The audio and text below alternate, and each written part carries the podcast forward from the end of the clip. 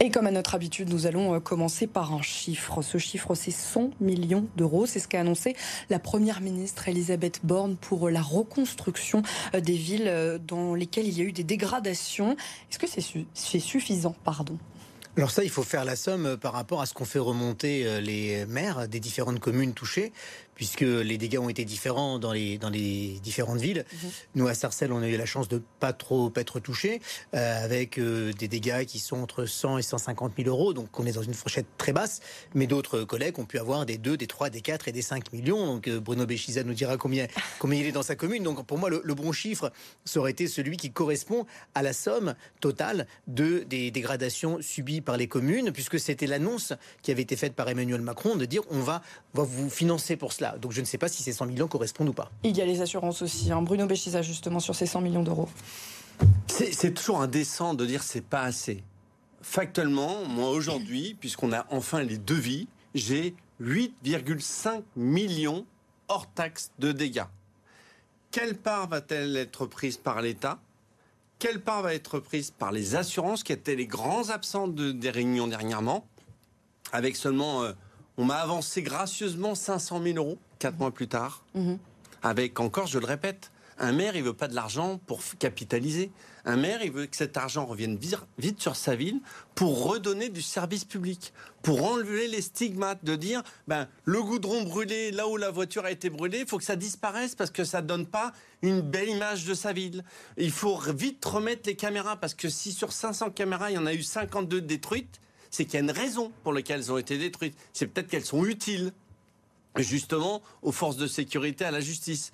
Une cuisine centrale, faut vite la reconstruire parce que si j'avais attendu les assurances, je fais 8000, mes agents font 8500 repas par jour.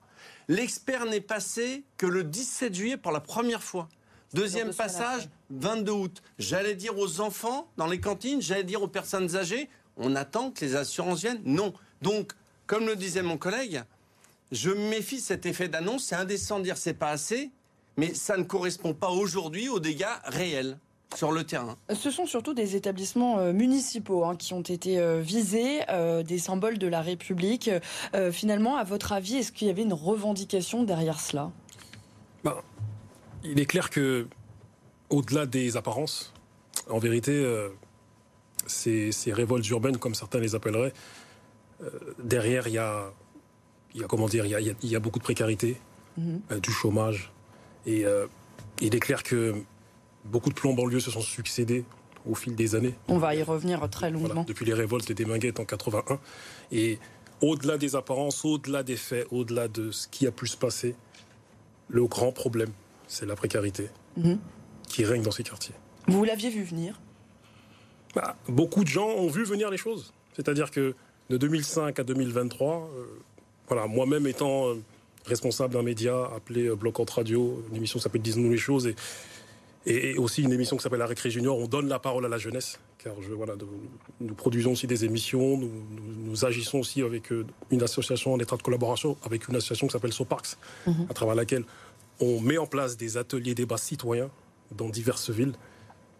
On avait vu les choses venir, enfin je ne sais pas si on avait vu les choses venir, mais quoi qu'il en soit, ce ne sont que les conséquences de, Il y a une fracture dans les, communes finalement, depuis ces émeutes-là aussi, entre eux, eh bien, peut-être les émeutiers, leurs familles, et euh, eh bien, ceux qui ont fait un petit peu les frais de ces, ces révoltes urbaines alors, je dirais pas qu'il y ait des fractures comme ça au sein de la population. Je voudrais quand même euh, rappeler que quand on regarde dans, dans la globalité les, choses, euh, les jeunes, parce que c'est beaucoup de jeunes qui ont participé à ces émeutes issus de ces quartiers, c'est 1,5 à 2 de la jeunesse euh, en, en, en, moyenne.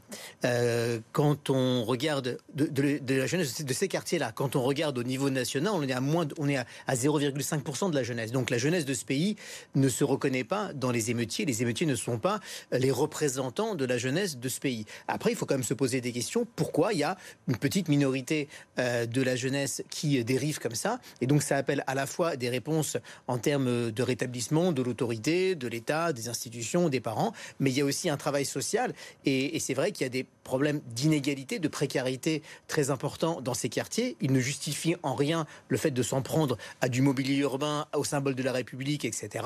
Par contre, il, il réinterroge la République sur sa capacité à faire société, à ne laisser personne sur le bord du chemin. Donc il faut vraiment travailler sur les deux volets. Je vous voyais réagir, Bruno. Oui, je me méfie, vous savez, pour les téléspectateurs, quand on dit un mot et qu'on en entend un autre. Quand on dit révolte urbaine, certains de vos téléspectateurs vont dire qu'ils ne connaissent pas forcément nos, quartiers complexes, j'aime pas le mot difficile, mhm. que c'est tous ces quartiers populaires, avec cette idée que certains leur disent il y a tellement d'argent public qui ont mis et ils continuent à casser, qui se sont révoltés. Pas du tout.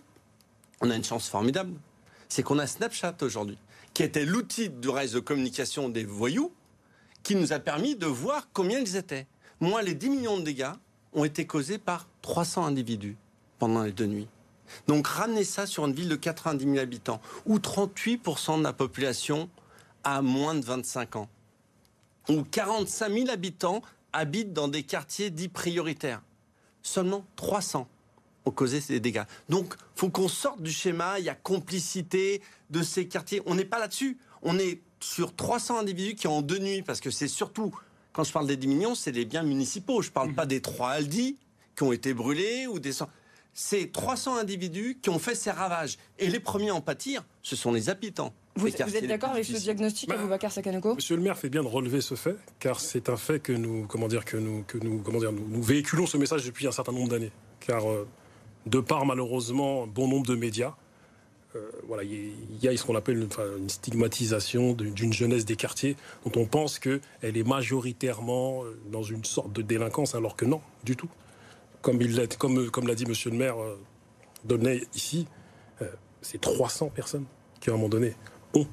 Mais je tiens bien à, appuyer sur le fait que euh, ces révoltes urbaines sont dues à, très franchement à, comment dire à, des problèmes, c'est-à-dire à, des problèmes liés à la précarité. Je le répète encore. Vraiment, mhm. c'est la précarité avant même de parler de délinquance. Dans, ces annonces, hein, euh, il y a une semaine, Elisabeth Borne a tout d'abord parlé du volet sécuritaire. On va voir euh, ses propositions justement euh, de eh bien proposer de, de, de, détenir les, mineurs délinquants dans des centres militaires, de déployer une force d'action républicaine hein, qui comprendrait à la fois des magistrats mais aussi des policiers, de les déployer dans les quartiers et une sanction financière des parents, voire une amende de 750 euros pour non-respect d'un éventuel couvre-feu. Euh, il fallait un tout sécuritaire pour répondre à l'urgence. On verra après les mesures sociales qui ont été proposées. Hein. Alors un tout sécuritaire, je ne sais pas. En tout cas, il faut qu'il y ait euh, l'autorité euh, de l'État qui soit affirmée. Ça me paraît très très important parce que ce qui est pire dans ces quartiers-là, c'est de pas s'en occuper. Et euh, l'autorité, c'est une façon aussi de, s'occuper de ces quartiers, de passer des messages, de montrer qu'on se préoccupe de la vie des gens. Bien sûr, il y a le volet social, on va s'en reparler aussi. Euh, pour moi, il y avait des annonces qui étaient intéressantes. C'est un défaut d'autorité, selon vous? C'est difficile de, donner des responsabilités comme ça. Oui, on a des, euh, familles qui sont défaillantes euh, aujourd'hui, mais c'est souvent des familles euh, très précaires. Ce sont souvent des familles monoparentales. Vous allez avoir quelqu'un qui travaille, une, mère de famille célibataire, isolée, qui va travailler sur des horaires décalés. Moi, j'en ai vu comme ça des gens à Sarcelles avec trois, quatre enfants et qui avaient des vraies difficultés pour s'occuper correctement de tous ces enfants. Et donc, il y a un vrai besoin. Alors, de rappeler les, droits et les devoirs de, chacun, évidemment. il y a un besoin aussi d'accompagnement. Moi, je ne suis pas convaincu par euh, les mesures euh, euh, type amende parce que je ne suis pas sûr que. Je pense qu'on a très largement affaire à des parents qui sont très peu solvables. remettre les pères dans la boucle très bien parce qu'ils doivent assumer leurs mhm. responsabilités. Je ne suis pas sûr que des pères qui ne payent pas aujourd'hui les pensions, ils doivent le faire. Ils ont tort leur infliger des amendes. Je dis pas que c'est une mauvaise chose. Hein. Le signal peut être voilà de dire qu'il faut que chacun assume ses responsabilités. J'ai plus de doutes sur l'opérationnalité de tout ça. Est-ce que ça va vraiment résoudre le problème? En revanche, il y a des annonces qui m'ont paru importantes. Moi, je suis pour un renforcement du service public en règle générale et dans les quartiers qui en ont le plus besoin. Quand on annonce 8500 euh, policiers en plus, c'est bien. Quand on annonce 10 000 postes dans la justice, c'est bien. Maintenant, il faut qu'ils arrivent, il faut qu'on recrute les gens, il faut savoir dans quel délai, etc. Mais moi, les annonces qui consistent à agir de façon massive et à investir dans le service public, que ce soit sur l'autorité ou sur l'éducation, c'est bien. Après, quand on met en place des petites choses, des mesures ici ou là, sur le message, pourquoi pas, sur l'opérationnalité, j'ai plus de doutes. Sanctionner les parents, alors qu'il y en a qui sont peu solvables, comme disait euh, Patrick Haddad, que euh, on, parfois ce sont des mères euh, qui sont seules, des travaux d'intérêt général pour ces, pour ces mamans. C'est, Je vais répondre par le petit bout de la lorgnette et ensuite quand même revenir aux annonces gouvernementales, si vous le permettez. Petit mhm. bout de la lorgnette moi, dans mes quartiers, dans les quartiers d'Aulnay, bien souvent, on s'appuie sur les mamans. On a des associations de mamans qui, elles, sont capables, certaines fois, effectivement, d'encore de, euh, montrer une autorité avec un majuscule. Je pense que nous, maires de terrain, on est obligé de faire de l'orfèvrerie. C'est-à-dire que individuellement, savoir que telle famille, dans telle famille, on a des familles qui subissent leurs enfants. Dans ce cas-là, il faut les aider. Et c'est notre rôle. On a des outils pour ça, concéder. Mais à l'inverse, on a aussi des familles, il faut le dire, de la même manière, qui sont complices de leurs gosses. Bah, dans ce cas-là, il faut sanctionner. Moi, ce que je regrette beaucoup, c'est qu'on a eu deux temps dans les annonces gouvernementales. On a eu le jeudi à la Sorbonne, où il y a eu mhm. des annonces sécuritaires, mais sans mode d'emploi. Parce que quand vous disiez le phare, moi je suis dans une ville qui a 45 000 habitants qui, qui sont en QPV, quartier prioritaire de la ville, qui ont été QRR, quartier de reconquête républicaine, où demain il y aura peut-être une phare. Ça ne veut rien dire. On mhm. perd la crédibilité de la parole publique. Mhm. C'est ça qui me dérange. C'est qu'à force de faire des annonces sans mode d'emploi précis, on l'a vu, le ministre de l'Intérieur, la première ministre annonce des pouvoirs pour la police municipale. Le garde des Sceaux, dix minutes plus tard, prend la parole et dit Oui, mais on n'a pas tout à fait fini, on verra après. Mhm. On, voit bien qu'il y a eu un effet d'urgence quatre mois après qui fait qu'aujourd'hui, les maires que nous sommes et les acteurs de terrain, monsieur, on n'a pas le mode d'emploi. On peut tout entendre si on va jusqu'au bout. Voilà. Il y a des sanctions, ça marche comme ça. Il y a des aides, ça marche comme ça. On est au milieu, on nous a laissé au milieu du guet. Abou Bakar Sakanoko, la force d'action républicaine, euh, finalement, est-ce qu'il faut plus d'encadrement? C'est aussi votre. Euh, votre, bah, ce que vous pensez justement sur le terrain? Je, reviens sur euh, des mots qui ont été prononcés, des effets d'annonce. Mhm. Euh, je pense qu'il y a des mesures depuis. Tout à l'heure, je parlais des, voilà, des, des, révoltes qui ont lieu en 81 au Maguette. Mhm. Il y en a eu diverses aussi. Mhm. J'ai parlé de 2005, maintenant 2023. Euh, moi, je pense qu'à un moment donné, il faut travailler sur le fond du problème. C'est-à-dire qu'à un moment donné, c'est bien beau d'avoir des effets d'annonce avec des, des millions d'euros qui vont être investis, mais il faut travailler sur le fond, c'est-à-dire les difficultés que connaissent les familles dans ces quartiers. C'est-à-dire qu'il y a des problèmes de santé mentale, il y a des problèmes de chômage, il y a des problèmes de précarité. Mais si on augmente justement le nombre aussi euh, de, policiers, de magistrats, en fait, ça veut dire aussi peut-être augmenter euh, le service public qui est présent dans, bah, justement, dans ces quartiers. Dans ces quartiers-là, enfin, je suis originaire de Grigny. Mhm. Voilà, pour ceux qui savent, euh, Grigny, Aulnay-sous-Bois, Sarcelles, sont mhm. des villes voilà, qui ont une certaine renommée. Mhm. Voilà, après, à, comment dire, à, mesurer. Bon, quoi qu'il en soit il y a, y a, comment dire, il y a un désert au niveau du service public dans, dans certaines villes en France. Mhm. Et du coup, bien sûr qu'il faut investir ces villes avec le service public. Mais encore une fois, euh, je, je, reviens un peu sur euh, ce qui s'est passé, c'est-à-dire ces révoltes qui ont eu en 2023. Euh, souvent, on a fustigé des mamans qui, malheureusement, participaient à ces pillages. Mais c'est un indicateur, en fait. Mhm. Et, et, et, ce qu'elle prenait, et même certains de ces jeunes, ce qu'ils prenaient lors de ces pillages-là, c'était des produits de première nécessité. Du lait, du riz, euh, de l'huile. Pas que, pas uniquement. Pas que, pas que mais il y a eu ça aussi. Il y a eu ça aussi. Euh, on, va y revenir justement hein, aux annonces de fonds dont vous parliez, euh, parce que euh, dans ces annonces, Elisabeth Borne a notamment évoqué la réhabilitation hein, d'un certain nombre d'immeubles. On sait que la question de l'urbanisme est étroitement liée à la question sociale dans les banlieues. Depuis 77, hein, ça fait quasiment 50 ans, les plans banlieues se sont succédés avec les résultats qu'on connaît. On va y revenir justement avec Yael Kahn. Bonsoir Yael. Tout a commencé par un plan censé réhabiliter les HLM. C'était euh, sous Valérie Giscard d'Estaing. Exactement, Alexia. 1977, ça marque le premier plan banlieue. Vous l'avez dit, ça a été lancé sous la présidence de Valérie Giscard d'Estaing. L'objectif, c'est réhabiliter les 53 cités HLM. Alors, euh, plus tard dans les années, il va y avoir les premières émeutes urbaines et les plans banlieue vont, eux, se succéder les uns aux autres au gré des années. Vous allez le constater par vous-même. 1980, c'est la création des ZEP, zones d'éducation prioritaire pour lutter euh, contre l'échec scolaire. 1983, le plan banlieue 89 pour désenclaver les cités HLM et une nouvelle étape dans la politique du logement le 13 juillet 91, la loi d'orientation pour les villes qui oblige les villes de plus de 20 000 habitants à construire 20% de logements sociaux afin de favoriser la mixité sociale. Puis, en 1987, c'est la question de l'emploi qui est mis au cœur d'un plan banlieue pour la première fois. Alain Juppé va créer 30 zones franches urbaines. Les entreprises sont exonérées d'impôts si elles embauchent les habitants de ce quartier. Ça se poursuit avec les deux plans Jospin. 99, 20 milliards de francs investis sur 6 ans, 2001, 5 milliards 4 d'euros sur 5 ans. Mais ça n'est pas tout. Deux ans après, en 2003, c'est le lancement du plan Borloo qui a pour ambition de refonder le parc de logements locatifs social 46 milliards 5 sont investis en 10 ans, notamment à travers l'ANRU, qui est l'Agence nationale pour la rénovation urbaine en charge de gérer ce plan. Ce plan, euh, il est renouvelé en 2014 et ce jusqu'en 2030. Le plan Espoir banlieue en 2008 porté par Fadela Amara vise à combattre le chômage chez les jeunes. S'ensuit euh, celui du gouvernement Hérault euh, en 2013 et en 2015, c'est Manuel Valls qui souhaite euh, créer des logements sociaux dans les villes de plus de 3500 habitants n'atteignant pas le quota de 25% de logements sociaux 2017, Emmanuel Macron relance les emplois francs destinés à lutter contre le chômage.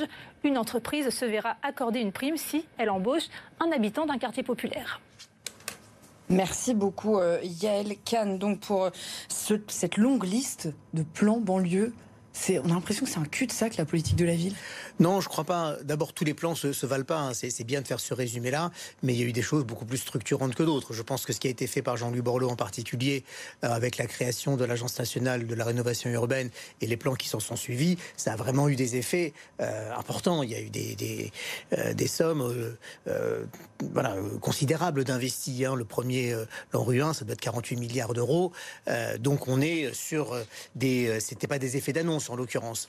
Euh, moi, ce que je constate euh, quand même, c'est que on, connaît cette situation depuis euh, la fin des années 70, début des années 80, qu'il y a des choses qui ont été faites. Il ne faut pas jeter le bébé avec l'eau du bain. Ce qui a été fait de positif, il faut le garder.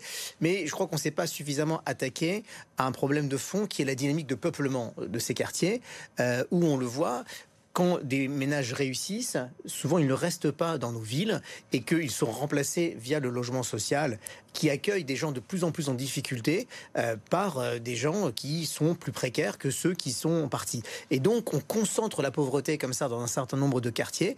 Euh, on a en Ile-de-France, vous avez 5% des communes qui concentrent 50% du logement social c'est quand même euh, problématique. Hein.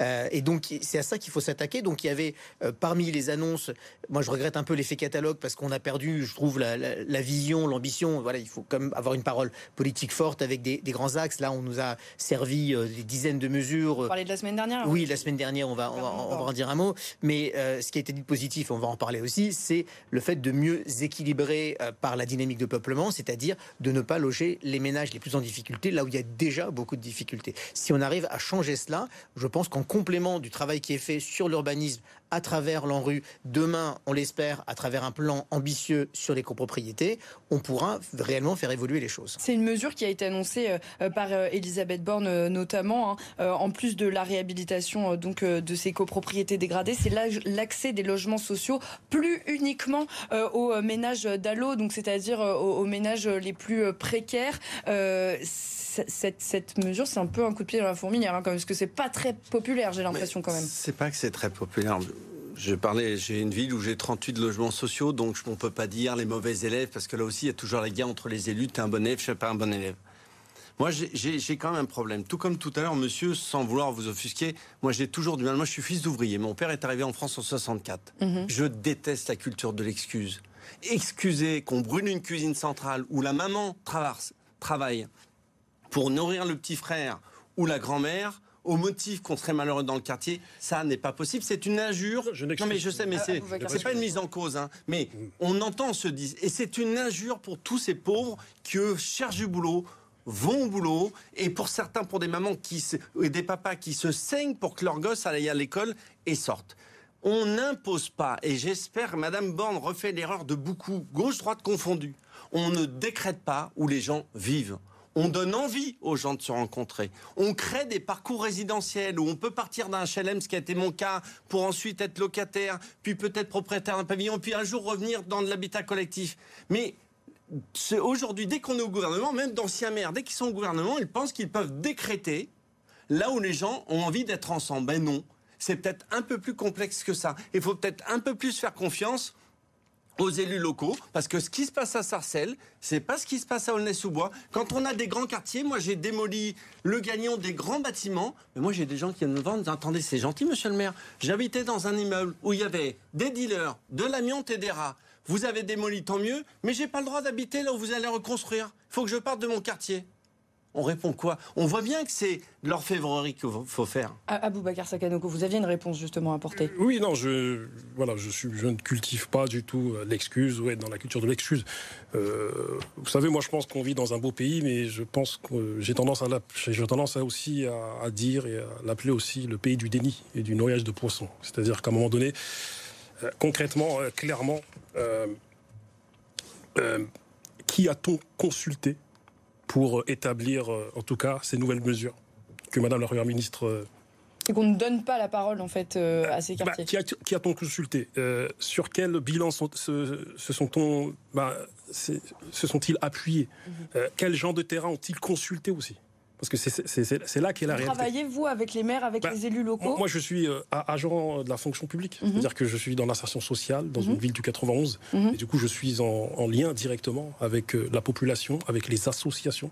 Et je pense qu'à un moment donné, il y a un problème en France. C'est-à-dire que pour régler ce problème des quartiers euh, français, à un moment donné, il faut s'adresser aux bons interlocuteurs et arrêter de s'adresser et de travailler avec notamment des entités qui, selon moi, sont très souvent clientélisées, pistonnées pour pour Lesquelles, par exemple de, qui vous parlez, par exemple? Je, parle de certaines entités dont je ne citerai pas forcément les noms, mais en tout cas, quoi qu'il en soit, je peux parler d'entités qui, elles, sont des entités de terrain, qui font le travail. C'est-à-dire que, par exemple, sur Grigny, il y a une entité qui s'appelle Révèle-toi. Mhm. Une entité, une association qui s'appelle mhm. Révèle-toi, qui, à un moment donné, travaille euh, avec euh, pas bon nombre de femmes issus des quartiers populaires, mhm. les travail, enfin, comment dire, les aider à, à, gérer euh, tout le côté administratif, euh, les aider à s'épanouir euh, sur le plan social et autres. Je travaille aussi avec une entité qui s'appelle SoParks, qui met en place des débats citoyens mhm. de par la France. Mhm. Et à un moment donné, il faut s'adresser aux vrais et aux bons interlocuteurs pour régler ce problème des quartiers aujourd'hui. Lorsqu'on on, va peut-être évoquer l'éducation aussi, hein, parce que euh, justement euh, le, gouvernement évoquait euh, la possibilité d'étendre des cités éducatives.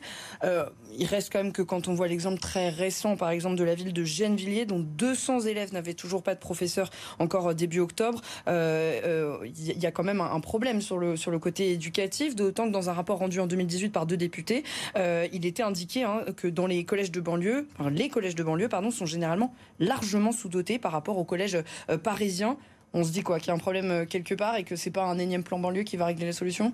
Oui, là, je crois que ça relève pas d'un plan euh, banlieue, en l'occurrence, mais d'un vrai besoin d'investir massivement dans l'éducation dans ce pays et en mettant davantage de moyens là où il y a des populations plus jeunes et, plus défavorisées. C'est assez simple comme raisonnement, mais il faut mettre les moyens en face. Et vous avez raison de, souligner ça par rapport aux cités éducatives, qui, est un dispositif intéressant. Moi, j'en ai une depuis le, début. Ça permet de mettre en place toute une série d'actions de façon euh, tripartite, euh, la mairie, l'éducation nationale et les services de l'État.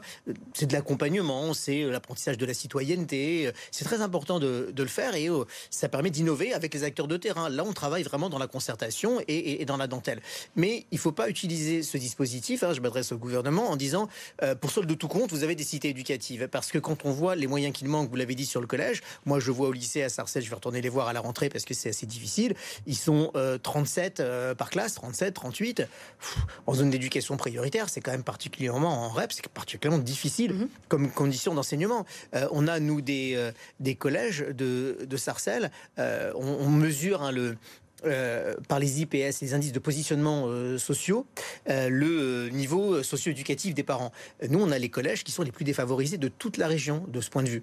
Et donc, on aurait besoin d'avoir les meilleurs professeurs, on aurait besoin d'avoir des crédits supplémentaires pour l'accompagnement scolaire. Et, c'est bien tout ce qui est autour, mais il y a déjà vraiment le rôle de l'école, la place des enseignants, la rémunération des enseignants, vraiment l'investissement dans le service public de l'éducation qui, lui, ne peut pas être remplacé par un dispositif aussi intéressant soit-il, qui est celui des cités éducatives, par exemple. Je vais vous demander d'être extrêmement bref parce qu'il nous reste très très très peu de temps. Euh, vous qui êtes sur le terrain, je m'adresse à vous trois.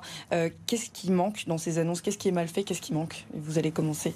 Monsieur Sakamoko. Bah, comme je le disais tout, euh, précédemment, moi j'appuie sur ces partenaires historiques euh, avec lesquels euh, bon nombre d'institutions travaillent. À un, moment donné, un moment donné, il faut plus d'écoute et il faut élargir euh, comment dire, son, comment dire, son, son panel de partenaires. Mhm. Cesser de travailler avec les mêmes partenaires historiques depuis 30, 40 ans. Je vais être terre à terre. Personne ne croira jamais les annonces du gouvernement. Le temps que ce qui a été fait n'est pas encore réparé. On en est à ce stade-là. Pour l'instant, zéro réparation sur le terrain. Mhm. mais il faut voir un peu plus loin, non? Mais oui, mais attendez.